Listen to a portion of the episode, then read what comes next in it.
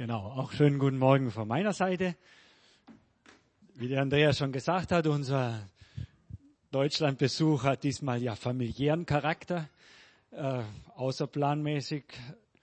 Aber wir haben gesagt, familiären Charakter, dann müssen wir auch hierher kommen, weil ihr seid unsere Familie. Und so sind zwei Tage äh, hier eingeplant, nur so ganz schnell. Aber wir haben gesagt, also das wollen wir doch wenigstens mitnehmen und in der Gemeinde auch mal sein. Sonst gibt's keinen Dienst, keinen Predigtdienst, gar nichts, nur Familie. Äh, genau. Aber Markus hat darauf bestanden, dass ich hier predigen soll. und das ist auch okay. Habe ich auch kein, Problem, kein Problem dabei. Ja. Wenn äh, mir ging das so ein bisschen durch den Kopf, wenn wir Rundbriefe schreiben oder hier von der Arbeit erzählen, vielleicht ist es euch schon aufgefallen, dann äh, ist es eigentlich meistens ziemlich positiv, was wir so erzählen. Gell? Ähm, vielleicht nicht ganz ehrlich, muss ich dazu sagen. Äh, aber das hat ein bisschen damit zu tun, was der Markus gerade vorgelesen hat. Als David durch Schwierigkeiten durchging, hat er trotzdem Psalmen geschrieben, die den Herrn verherrlichen. Und wir haben ein bisschen so ein Motto für unser Dienst, für unser Leben, dass wir uns nicht so sehr an den Schwierigkeiten aufhängen wollen, nicht zu sehr auf die Schwierigkeiten schauen wollen, sondern vielmehr auf die positiven Dinge, auf das, was Gott tut. Weil wenn du nämlich immer auf die Schwierigkeiten schaust, wirst du negativ, deine, deine Haltung wird negativ, deine Stimmung wird negativ. Und so wollen wir unseren Dienst in Peru nicht tun. Wir haben immer gesagt, wenn wir mal anfangen, negativ über Peru und die Peruaner zu reden, dann ist es Zeit zurückzugehen. Ja? Also wir versuchen eine, auch, auch in den Schwierigkeiten im Normalfall eine positive Haltung zu bewahren. Nicht immer möglich, muss man auch zugeben. Auch da äh, kommt man an seine Grenzen. Wir haben natürlich Schwierigkeiten und gehen durch Schwierigkeiten auch durch als Gemeinde. Äh, das letzte im, im Sommer, wie wir hier waren, ähm, danach habe ich noch einen Rund, haben wir ziemlich gleich einen Rundbrief geschrieben und positiv geschrieben, wie wir eigentlich die Gemeinde vorgefunden haben und die Arbeit dort vorgefunden haben. Und ein paar Tage später platzte eine Bombe bei uns in der Gemeinde und äh, wir gingen schon durch schwierige Zeiten durch und da haben wir gedacht, hm, war vielleicht doch nicht so positiv, wie, wie wir es im ersten Moment aufgenommen haben.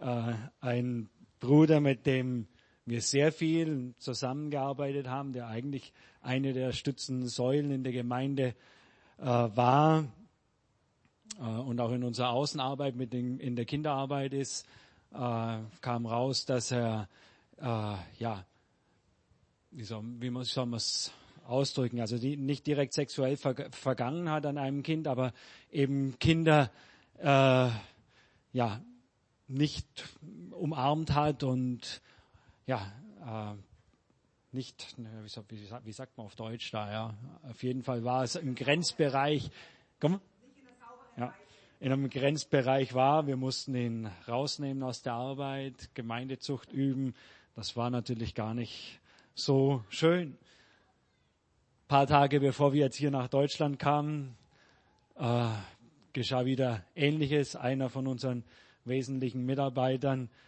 kam auf uns zu und hat bekannt, dass er sexuell gefallen war. Kaum in Deutschland gewesen, äh, ein ähnlicher Fall, ruft uns eine Schwester, schreibt uns auf, über WhatsApp, dass nochmal ein ähnlicher Fall in der Gemeinde ist. Ja, und wenn du so durchgehst, dann merkt man, es ist nicht immer alles eitel Sonnenschein. Äh, auch bei uns gibt's Probleme, gibt's viele Probleme. Und trotzdem wollen wir nicht vergessen, ja, das ist auch Gemeinde. Äh, und trotzdem ist und bleibt die Gemeinde äh, in Gottes Plan und hat wirklich einen ganz, ganz besonderen Platz in Gottes Plan. Und damit, darüber möchte ich heute mit euch reden. Wir können vielleicht aufschlagen, 1. Petrus Kapitel 5.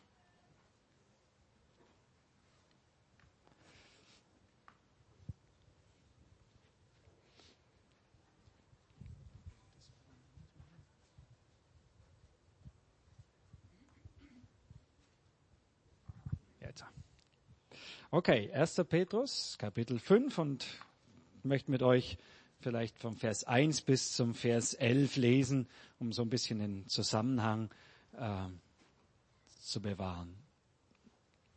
Die Ältesten unter euch nun ermahne ich, der Mitälteste und Zeuge der Leiden des Christus und auch Teilhaber der Herrlichkeit, die offenbart, offenbart werden soll. Hütet die Herde Gottes, die bei euch ist, nicht aus Zwang, sondern freiwillig, gottgemäß, auch nicht aus schändlicher Gewinnsucht, sondern bereitwillig. Nicht als die, die über, ihr, die über ihren Bereich herrschen, sondern indem ihr Vorbilder der Herde werdet. Und wenn der Oberhirte offenbar geworden ist, so werdet ihr den unverweltlichen Siegeskranz der Herrlichkeit empfangen. Ebenso ihr, ihr Jüngeren ordnet euch den Ältesten unter. Alle aber umkleidet euch mit, dem, dem, mit Demut im Umgang miteinander. Denn Gott widersteht den Hochmütigen, den Demütigen aber gibt er Gnade. Demut, äh, Entschuldigung, demüt, demütigt euch nun unter die mächtige Hand Gottes, damit er euch erhöhe zur rechten Zeit, indem ihr alle eure, eure Sorgen auf ihn werfet, denn er ist besorgt für euch. Seid nüchtern, wacht. Euer Widersacher, der Teufel, geht umher wie ein brüllender Löwe und sucht, wen er verschlingen kann. Dem widersteht standhaft durch den Glauben, da ihr wisst, dass dieselben Leiden sich an eurer Bruderschaft in der Welt vollziehen. Der Gott aber aller Gnade, der euch berufen hat zu seiner ewigen Herrlichkeit in Christus, er selbst wird euch, die eine kurze Zeit gelitten habt, vollkommen machen, stärken, kräftigen, gründen. Ihm sei die Macht in Ewigkeit. Amen. Ein, eine bekannte Stelle. Und äh, Petrus spricht hier von der Gemeinde, auch wenn er sie nicht so explizit erwähnt, und vergleicht die Gemeinde mit einer Herde. Ja, das ist ja ein bekanntes Bild aus der Bibel. Er vergleicht hier die Gemeinde mit einer Herde. Ähm, ja, warum hat man oder warum äh, haben Tiere oder formieren sich Tiere in Herden? Habt ihr darüber mal nachgedacht? Ich denke, der hauptsächliche Grund, warum Tiere sich in Herden zusammenscharen, ist Schutz vor, vor Feinden, Schutz vor Tieren, Schutz vor Raubtieren und Ähnlichem. Und ich glaube, dass das auch der Grund ist, weswegen wir als Schafe, damit vergleicht uns Gott, sag mal zu deinem Nachbarn, du bist ein Schaf Gottes. Das ist keine Beleidigung.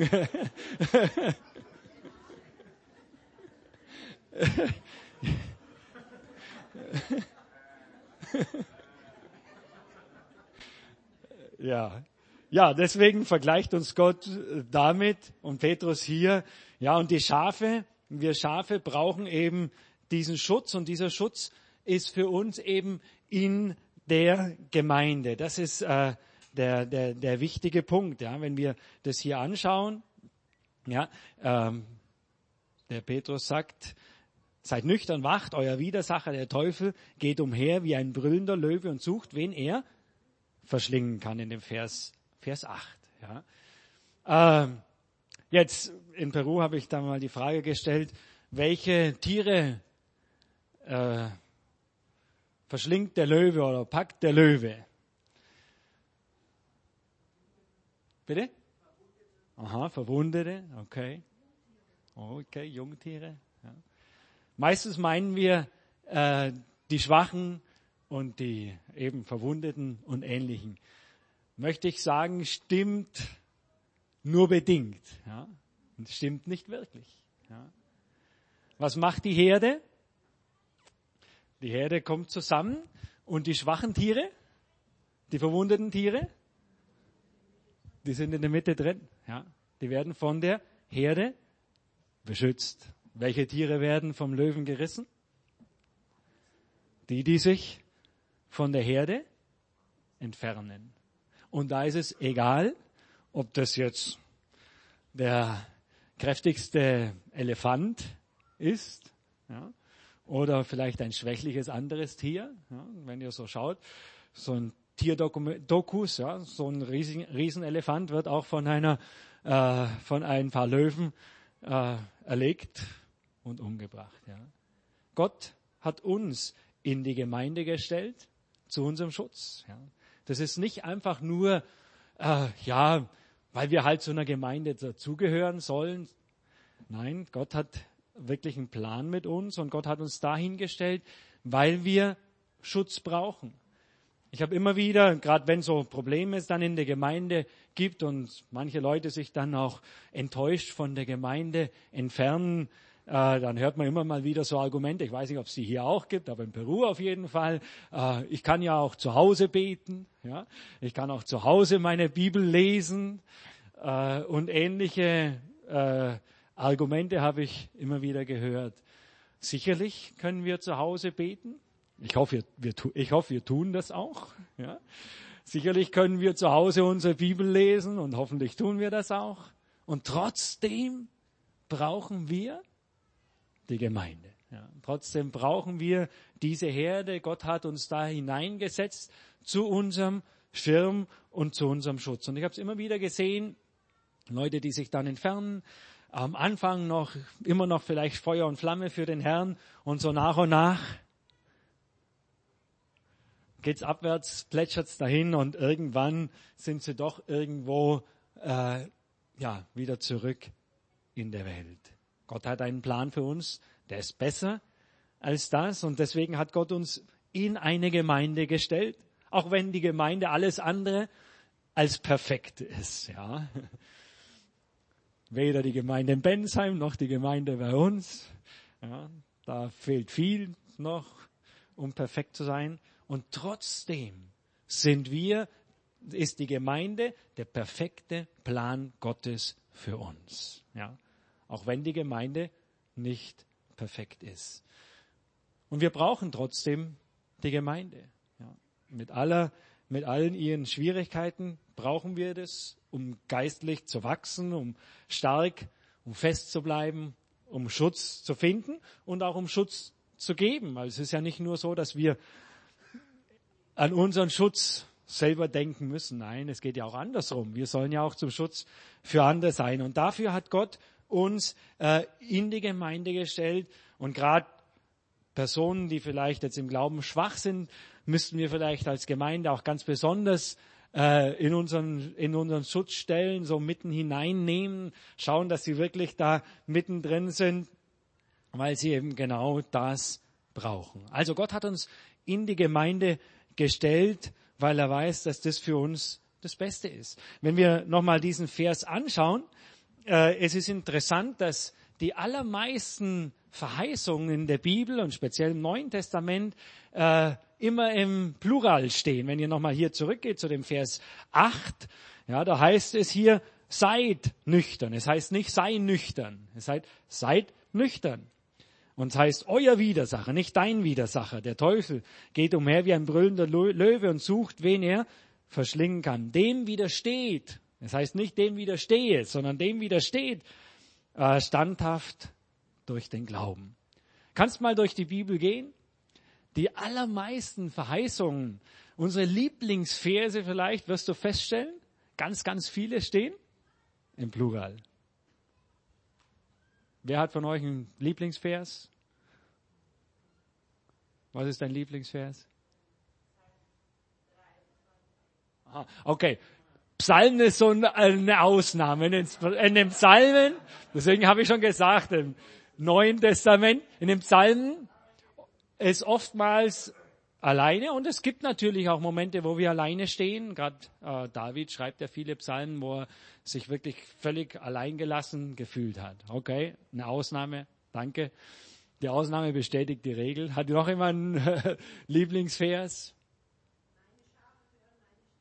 Okay, ist vielleicht auch so ein bisschen eine Ausnahme. Ein Bibelvers, der der mich immer wieder begeistert hat, Römer 8, Vers 28 vielleicht, äh, ja, dass wenn wir Gott lieben, uns alle Dinge zum Besten dienen, ja, ja, uns heißt da, ja, oder Römer 8, Vers 37, ja, in, in diesem allen sind wir, sind wir mehr als Überwinder, ja. Es heißt nicht, bin ich mehr als Überwinder. Es heißt, sind wir. Und so kannst du mal durchgehen durch die Bibel, wirst du merken, ganz, ganz viele Verheißungen. Matthäus 6, Vers 33. Was steht da? Ja. Dass wir äh, zu, zuallererst, ich könnte es jetzt auf Spanisch gut äh, äh, vorsagen, also dass wir alle zuallererst Gottes Reich und seine Gerechtigkeit suchen sollen. Auch Plural. Ja? Suchet, nicht suche, sondern suchet. Und so könntest du mal durch die Bibel gehen. Wäre eine gute Übung mal zu machen. Und wir, wir stellen fest, dass die allermeisten Verheißungen in der Bibel im Plural stehen. Warum? Ganz einfach. Wir sind keine Einzelkämpfer. Ja. Im Glauben sind wir keine Einzelkämpfer. Das kann mal Ausnahmen geben, wenn jemand verfolgt ist und im, äh, in China im Kerker lande, landet und so weiter, dann wird er mal für eine längere Zeit vielleicht ein Einzelkämpfer sein und muss das auch mal tun und das geht dann auch. Dann gibt Gott auch eine ganz besondere, ganz spezielle Gnade. Aber wir im Normalfall sind wir keine Einzelkämpfer. Gott hat uns hineingestellt in eine Gemeinde, wo wir zusammenstehen, zusammen kämpfen und zusammen die Verheißung haben, mehr als ein Überwinder zu sein und, und, und, was weiß ich, was äh, noch an Verheißungen gilt. Diese Verheißungen sind in erster Linie gegeben für die Gemeinde, für die Gemeinschaft, in der jeder gesunde Christ drin sein sollte.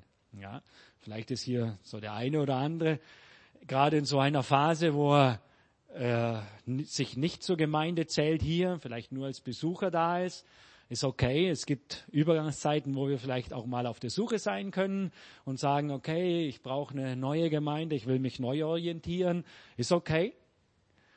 Äh, mein Rat wäre, lass dir nicht zu lange Zeit, das ist nicht gesund, aber mal ein paar Monate kann man sich diese Zeit schon nehmen, um zu suchen und zu schauen, wo hat denn Gott jetzt meinen Platz, äh, ja, wo, wo ist mein Platz äh, jetzt für diese Zeit? Die Verheißung hat Gott für uns als Gemeinde gegeben.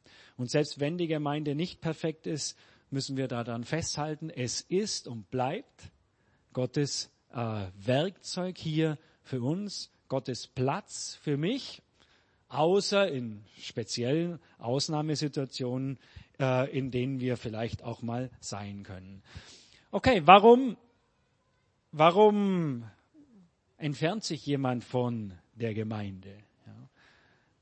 In welchen Situationen passiert es? Ich habe da ein bisschen noch mal, äh, noch mal ein bisschen nachgelesen in dem äh, in der ganzen Stelle, die ich euch äh, vorgelesen habe. Es gibt natürlich verschiedene, viele Gründe, warum wir uns von der Gemeinde entfernen können. In Vers 5 zum Beispiel steht, äh, ebenso ihr Jüngeren ordnet euch den Ältesten unter. Ja. Äh, so ein Vers, mit dem man in Deutschland vielleicht manchmal ein bisschen Bauchschmerzen hat. Ja. In Peru sind wir am anderen Extrem, da herrschen eher äh, vertikale Strukturen. Das Autoritätsprinzip äh, wird auch in der Gemeinde noch sehr stark betont und Unterordnung äh, für uns manchmal vielleicht als Deutsche wird vielleicht manchmal überbetont. Hier in Deutschland geht man dann ins andere Extrem und so, ja, wir sind doch selber mündig und wir können doch selbst unsere Entscheidungen treffen. Und trotzdem äh, spricht die Bibel davon, dass wir uns den Ältesten der Gemeindeleitung unterordnen sollen. Das sind geistliche Prinzipien, die wir äh, nur weil wir jetzt im 21. Jahrhundert leben, können wir die nicht auflösen und äh, in Wind schreiben. Das sind immer noch Prinzipien, die auch funktionieren. Eine Gemeindeleitung, natürlich ist nicht perfekt, hat äh, so seine Schwachpunkte und trotzdem steht Gott zu den Leuten, die äh, in Verantwortung stehen. Gott identifiziert, äh, identifiziert sich damit äh, und wir als als Gemeindeglieder tun gut daran, auch ja, das zu Herzen zu nehmen. Das ist kein blinder Gehorsam. Ja. Ich sage in Peru immer wieder, das, und das versuche ich sehr zu betonen in Peru, weil eben eher so der Fokus auf blinden Gehorsam steht. Wenn der Pastor das sagt, dann muss das so sein. Äh, da stehe ich nicht dahinter, sage ich dann immer. Äh, dass, äh, wir, wir vertreten keinen blinden Gehorsam, sondern einen verantwortungsbewussten Gehorsam. Also wenn ich sehe, Dinge sehe, mit denen ich nicht einverstanden bin oder die ich sehe, die nicht gut laufen, dann ist es meine Verantwortung hinzugehen zu den Leuten und zu sagen, du, oh je, ich sehe das anders. Ja? Wenn ich so die Bibel reinschaue, dieses und jenes, ähm, kann ich nicht so sehen. Ich bin in Peru immer happy, wenn dann mal endlich jemand kommt und mir widerspricht, ja, weil das ganz, ganz selten passiert. Vor ein paar Wochen kam es tatsächlich mal dazu, dass nach der Predigt jemand auf mich zugekommen ist und gesagt hat, ja, aber in meiner Bibel steht so und so. Und dann musste ich ihm sagen, okay, du hast recht. Ja. Äh, die Art und Weise, wie ich es betont habe, war äh, einseitig. Ich wollte auch was Bestimmtes betonen und dann darf man auch mal einseitig sein. Und ich habe ihm zugestanden, dass er recht hat. Ich habe es im nächsten Gottesdienst dann auch klargestellt, äh, wie, wie ich das, warum ich das so dargestellt habe und wie das äh, dann ausgeglichen auch wieder wäre. Ja. Aber es ist wichtig. Der, die Unterordnung ist Teil dessen. Und äh, fehlende Unter Unterordnung, die führt dann dazu, dass ich ja mich doch von der Gemeinde entferne. Naja, ich bin nicht so ganz einverstanden, hin und her. Ja, und dann äh, entfernt man sich im Herzen und irgendwann auch äh, komplett davon. Ja. Vielmehr sollten wir äh, in der Weise aktive Gemeindeglieder sein. Auch das heißt auch, wenn wir irgendwo mal nicht einverstanden sind, dann auch aktiv ja, da mitgestalten und so zur Gemeindeleitung gehen, zu den Verantwortlichen gehen und sagen, warum wir vielleicht jetzt da ähm, ja nicht dahinter stehen. Und dann kann man auch zusammen widersprechen und zu se sehen, wo kommen wir dahin. Ja, also das ist ein Punkt, fehlende Unterordnung. Das führt dann natürlich auch oftmals zu Bitterkeit. Ja. Ähm, manchmal ordnen wir uns dann aus Zwang unter. Das ist in Peru ganz oft so der Fall. Ja, ich muss mich ja unterordnen, aber im Herzen bin ich dagegen. Ihr kennt ja das so, das Kind, das man sagt, du, du machst es jetzt und das Kind macht es dann, aber in seinem Herzen äh, ist was ganz was anderes. Macht es in, in Wirklichkeit nicht. Das gibt es natürlich auch im geistlichen Leben dass wir aus Zwang dann, weil wir uns unterordnen müssen, äh, dann trotzdem mitmachen. Das funktioniert nicht. Warum? Weil auf die Dauer dann Bitterkeit in unserem Herzen entsteht. Ich bin zwar dabei und trotzdem in meinem Herzen entfernt und dann kommt Bitterkeit auf und viele Leute, die zu uns in die Gemeinde kommen, kommen, weil sie schlechte Erfahrungen in anderen Gemeinden gesammelt haben und ja, dann kommt die Bitterkeit raus. Da sind wir gar nicht so begeistert. Am Anfang, wie wir die Gemeinde angefangen haben, waren wir immer happy, wenn jemand Neues kommt, egal ob er von einer anderen Gemeinde kommt. Irgendwann haben wir begriffen, dass es, dass es nicht wirklich gut ist, ja, weil diese Bitterkeit bringen die Leute mit und äh, meistens, ja, äh, haben sie dann auch in der neuen Gemeinde Schwierigkeiten. Ja. Vielleicht hast du, bist du in einer ähnlichen Situation, hast negative Erfahrungen gemacht in deiner vorherigen Gemeinde. Weißt du, was wichtig ist, ist einfach darüber zu kommen, wirklich zu vergeben, die Bitterkeit abzugeben, frei zu werden in Jesus. Erst dann können wir uns auch wieder von ganzem Herzen neu einer Gemeinde anschließen und ein positiver Teil sein. Das ist ganz, ganz wichtig, weil Bitterkeit uns ebenso von der Gemeinde entfernt. Und vielleicht noch einer, damit möchte ich auch aufhören. In dem Vers ähm, 5 heißt dann eben auch noch, ähm, aber alle umkleidet euch mit Demut. Ja. Interessant ist, das ist für uns kein Problem, vor Gott demütig, demütig zu sein, aber Petrus sagt hier nicht vor Gott. Ja. Umkleidet euch mit Demut im Umgang miteinander. Also auch untereinander eben diese Demut zu haben, diese äh, ja gegen diese Überheblichkeit zu kämpfen, zu meinen, dass wir es besser wissen, zu meinen, dass wir ähm, ja doch mehr wissen als die anderen. Das sind so Gründe, weswegen sich gerne auch Menschen wieder von der Gemeinde entfernen und am Ende eben nicht wirklich in Gottes Willen zu sein. Gott hat einen Plan für uns. Gemeinde ist ein ganz wesentlicher Plan. Vielleicht ist der eine oder andere hier so in einer Übergangsphase, hat sich noch nicht so wirklich identifiziert hier mit der Gemeinde. Nimm das im Gebet mit. Es gibt andere Gemeinden, vielleicht fühlst du dich in einer anderen Gemeinde wohler. Preis den Herrn, ist kein Problem. Ich denke hier, die Gemeindeleitung hat damit auch kein Problem. Äh, wo wir definitiv ein Problem haben, wenn du in keiner Gemeinde bleibst. Ja. Das ist definitiv nicht Gottes Plan. Gottes Plan für uns ist, dass wir aktiver Teil einer Gemeinde sind, uns dort wirklich einbringen, mitarbeiten äh, und positive Aspekte dort mit hineinbringen. Und trotzdem, am Ende schließt Paul, äh, Petrus hier äh, mit einem Vers ab, das finde ich dann wieder toll, äh, am Ende den Vers 10, der Gott aller Gnade aber, der euch berufen hat zu seiner ewigen Herrlichkeit in Christus, er selbst, er selbst wird euch, die eine kurze Zeit gelitten habt, vollkommen machen, stärken, kräftigen, gründen. Ihm sei die Macht in Ewigkeit. Amen. Am Ende ist es immer der Herr, der uns kräftigt, stärkt, festigt und alles. Aber vergesst dabei nicht, dass ein Mittel oder ein Weg, den Gott gewählt hat für uns, ist gerade die Gemeinde, ja, in der wir stehen. Das ist Gottes Werkzeug, das Gott verwendet, um an uns zu arbeiten, um an uns zu schleifen. Und Schwierigkeiten, die es in der Gemeinde gibt, sind völlig normal. Die sind Teil von diesem Prozess an uns und wenn ich sage an uns, das schließt alle mit ein, ja, schließt auch die Gemeindeleitung mit ein, an uns zu arbeiten, an uns zu schleifen. Ja. Das ist äh, immer wieder noch Gottes Plan. Amen. Vielleicht können wir aufstehen und zum Abschluss noch beten miteinander. Und die, die da in so einem Entscheidungsprozess stehen, klar, nehmt euch Zeit, aber schiebt's auch nicht auf die lange Bank. Die lange Bank ist, wie man so schön sagt, des Teufels liebstes Möbelstück. Ja, äh, ja das hat keinen Wert. Eine Zeit lang sich Zeit zu nehmen, um zu fragen, zu beten, Herr, wo ist mein Platz, ist okay, aber dann müssen wir auch Entscheidungen treffen.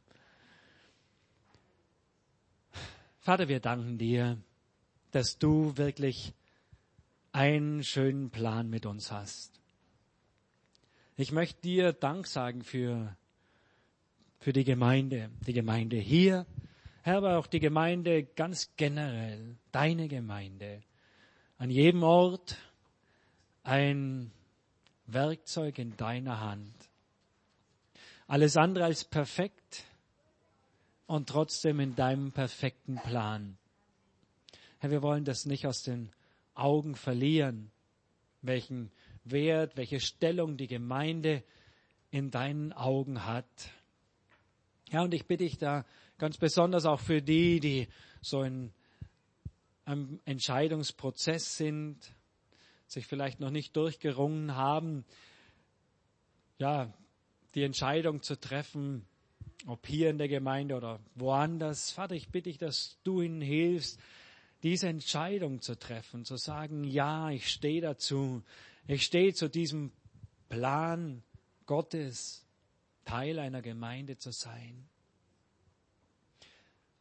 Ja, und ich bitte dich, dass du uns auch hilfst, mit den Schwierigkeiten, die in der Gemeinde hat, auch richtig umzugehen. Hilf du uns, ja, zu wissen, dass, dass diese Dinge auch normal sind in einer, in der Gemeinde. Und hilf du uns da auch proaktiv zu sein, in der Weise, wie wir die Dinge angehen, wie wir die Dinge lösen, wie wir, wie wir dazu stehen zu den Problemen. Hilf du uns, hilf du auch ganz besonders denen, die aus irgendeinem Grund verwundet sind, verwundet in, aus einer Gemeinde gegangen sind, vielleicht hierher gekommen sind. Bitte ich, dass du da hilfst, die ja, diese Verwundungen hinter sich zu lassen, zu überwinden und wieder ganz Ja zu, zu deinem Plan zu sagen, ganz Ja zu sagen zu, zu diesem Plan deiner Gemeinde. Ja, ich möchte dich preisen dafür und auch bitten, dass du die Gemeinde hier Schritt für Schritt weiterführst in diesen ganzen Prozessen, durch die es in den letzten Monaten, in den letzten Jahren gegangen ist. Ja, wir bitten dich, dass diese Prozesse auch wirklich zum Segen dienen, dass es, dass, ja, dass neue Dinge aufbrechen, neue Dinge entstehen und du deinen Plan mit deiner Gemeinde hier in Bensheim auch weiterführen kannst. Halleluja. Herr, wir preisen dich und wir loben deinen wunderbaren Namen. Halleluja. Amen. Amen.